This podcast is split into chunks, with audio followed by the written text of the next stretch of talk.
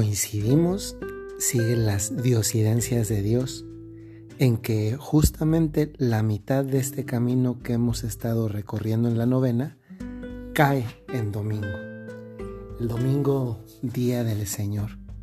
Hoy tenemos este aderezo en nuestra novena, que en este camino que vamos avanzando, ya la mitad de él, profundizamos hoy en otra cualidad de San José en este día dedicado al Señor. Y esa cualidad en la que meditamos es la valentía, pero no una valentía cualquiera, sino una valentía creativa.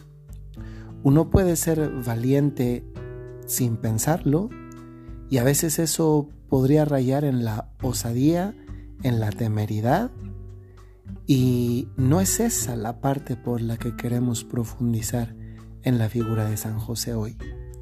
Lo queremos hacer por la parte de la valentía creativa. Esa creatividad que tiene como, que es como una fuente de agua que es llenada continuamente con el agua de dos fuentes. La inspiración de Dios, que se vuelve creatividad en nuestra vida, porque ilumina nuestra inteligencia y también todo aquello que se deriva y que llega por otra fuente a este mismo estanque de agua, que son pues aquellas ideas que se nos van ocurriendo para hacerlo del mejor modo posible.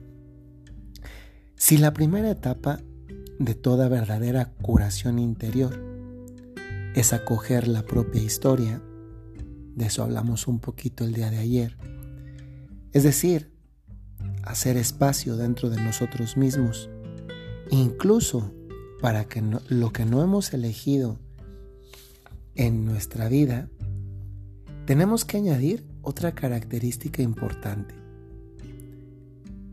Esa característica es la valentía creativa. La valentía creativa surge especialmente cuando encontramos dificultades. De hecho, cuando nos enfrentamos a un problema podemos detenernos y bajar los brazos o podemos ingeniárnoslas de alguna manera. A veces las dificultades son precisamente las que sacan a relucir recursos en cada uno de nosotros que ni siquiera pensábamos tener. Muchas veces leyendo los evangelios de la infancia de Jesús, puede ser que nos preguntemos por qué Dios no intervino directa y claramente. Pero Dios actúa a través de eventos y a través de personas. José era el hombre por, el medio, por medio del cual Dios se ocupó de los comienzos de la historia de la redención. Él era verdaderamente milagro con el que Dios salvó al niño y a su madre. El cielo intervino confiando en la valentía creadora de este hombre que cuando llegó a Belén y no encontró un lugar donde María pudiera dar a luz, se instaló en un establo y lo arregló hasta convertirlo en un lugar acogedor. Ante el peligro inminente de Herodes, que quería matar al niño, José fue alertado una vez más en un sueño para protegerlo. Y en medio de la noche organizó la huida a Egipto. Valentía creativa.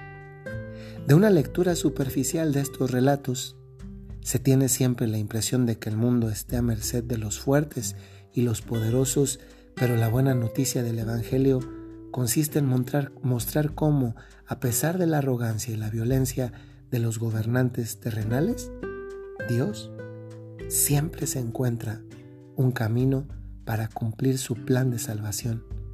Incluso nuestra vida parece a veces que está en manos de fuerzas superiores.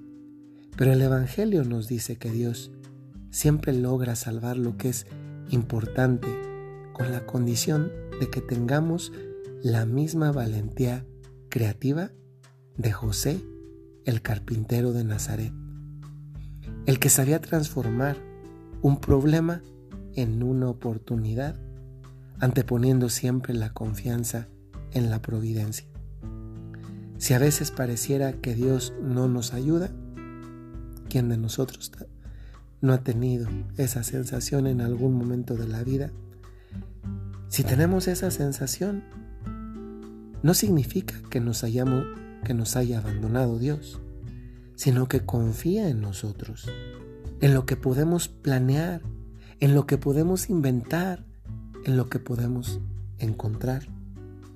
Es la misma valentía creativa que mostraron los amigos del paralítico, que para presentarlo a Jesús lo bajaron por el techo. La dificultad no detuvo la audacia y la obstinación de esos amigos. Ellos estaban convencidos de que Jesús podía curar al enfermo y como no pudieron introducirlo por causa de la multitud, subieron a, lo alto de la casa y lo hicieron bajar en la camilla a través de las tejas y lo colocaron en medio de la gente frente a Jesús. Y Jesús, al ver la fe de ellos, le dijo al paralítico, Hombre, tus pecados te son perdonados. Jesús reconoció la fe creativa, la fe creativa con la que esos hombres trataron de traerle a su amigo enfermo. El Evangelio no da ninguna información sobre el tiempo en que María, José y el niño permanecieron en Egipto. Sin embargo, lo que es cierto es que habrán tenido necesidad de comer, de encontrar una casa, un trabajo. No hace falta mucha imaginación para llenar el silencio del Evangelio sobre esto. La Sagrada Familia tuvo que afrontar problemas concretos, como todas las demás familias, como muchos de nuestros hermanos y hermanas migrantes que también hoy arriesgan sus vidas ante las adversidades y el hambre. A este, sobre este tema, creo que San José es, es realmente un santo patrono especial para todos aquellos que tienen que dejar su tierra o su casa a causa de la guerra, del odio, la persecución y la miseria también. Al final de cada relato en el que José es el protagonista, el Evangelio señala que él se levantó, tomó al niño y a su madre, e hizo lo que Dios le había mandado. De hecho, Jesús y María, su madre, son el tesoro más preciado de nuestra fe. En el plan de salvación no se puede separar al Hijo de la Madre, de aquella que avanzó en la peregrinación de la fe y mantuvo fielmente su unión con su Hijo hasta la cruz. Debemos preguntarnos siempre si estamos protegiendo con todas nuestras fuerzas a Jesús y a María, que están misteriosamente confiados a nuestra responsabilidad, a nuestra custodia y a nuestro cuidado. El Hijo del Todopoderoso viene al mundo asumiendo una condición de gran debilidad.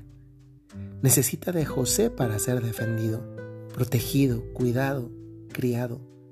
Dios confía en este hombre del mismo modo que lo hace María, que encuentra en José no solo al que quiere salvar su vida, sino al que siempre velará por ella y por el niño. En este sentido, San José no puede dejar de ser el custodio de la iglesia, porque la iglesia es la extensión del cuerpo de Cristo en la historia, y al mismo tiempo, en la maternidad de la iglesia se manifiesta la maternidad de María. Por eso, yo no sé si sabían ustedes, José es el patrono celestial de la iglesia. Menudo patrono si fue el hombre, el padre de la valentía creativa que cuidó y también a su hijo y a su madre. José, a la vez que continúa protegiendo a la iglesia, sigue amparando al niño y a su madre, y nosotros también, amando a la iglesia, continuamos amando al niño y a su madre. Este niño es el que dirá en Mateo 25:40, les aseguro que siempre que ustedes lo hicieron con uno de estos hermanos más pequeños, conmigo lo hicieron. Así, cada persona necesitada, cada pobre, cada persona que sufre, cada moribundo, cada extranjero, cada prisionero, cada enfermo, son el niño que José sigue custodiando. Por eso se invoca a San José como protector de los indigentes, los necesitados, los exiliados, los afligidos, los pobres, los moribundos. Y es por lo mismo que la iglesia no puede dejar de amar a los más pequeños, porque Jesús ha puesto en ellos su preferencia, se identifica personalmente con ellos. De José debemos aprender el mismo cuidado y responsabilidad, amar al niño y a su madre, amar los sacramentos y la caridad, amar a la iglesia y a los pobres. En cada una de estas realidades están siempre el niño y su madre. Creo que hoy nos podemos poner como tarea, a propósito del tema fundamental en, en torno al cual ha girado nuestra meditación, nuestra reflexión, el no simplemente ser valientes y, reflexivos. El valiente y reflexivo es el que se lanza sin tener en cuenta los elementos que están en juego. Dios no nos quiere así. Dios nos quiere de una forma diferente. Nos quiere de una valentía creativa de esa creatividad que viene porque nuestra inteligencia es iluminada por el Espíritu Santo. Y en ese sentido se trata no solamente de nuestro trabajo, ni solamente del trabajo de Dios, sino un trabajo en equipo, del de nosotros con el de Jesús. Démosle hoy la oportunidad a Dios de inspirarnos y preguntarnos a lo largo de este día, ¿qué me inspiró cuando encontré en una dificultad? Dios nuestro Señor para salir de ella. Cuando tenga la respuesta, me daré cuenta que ahí estuvo presente también en mi propia vida una forma de valentía creativa. Que tengan muy buen día.